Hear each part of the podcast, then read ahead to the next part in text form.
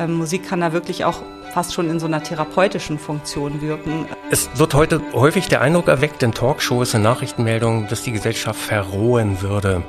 Steht nun die Erde im Mittelpunkt äh, unserer Welt oder sind wir nur ein Planet, der um die Sonne kreist? Okay, jetzt, jetzt ist der Streit gelöst.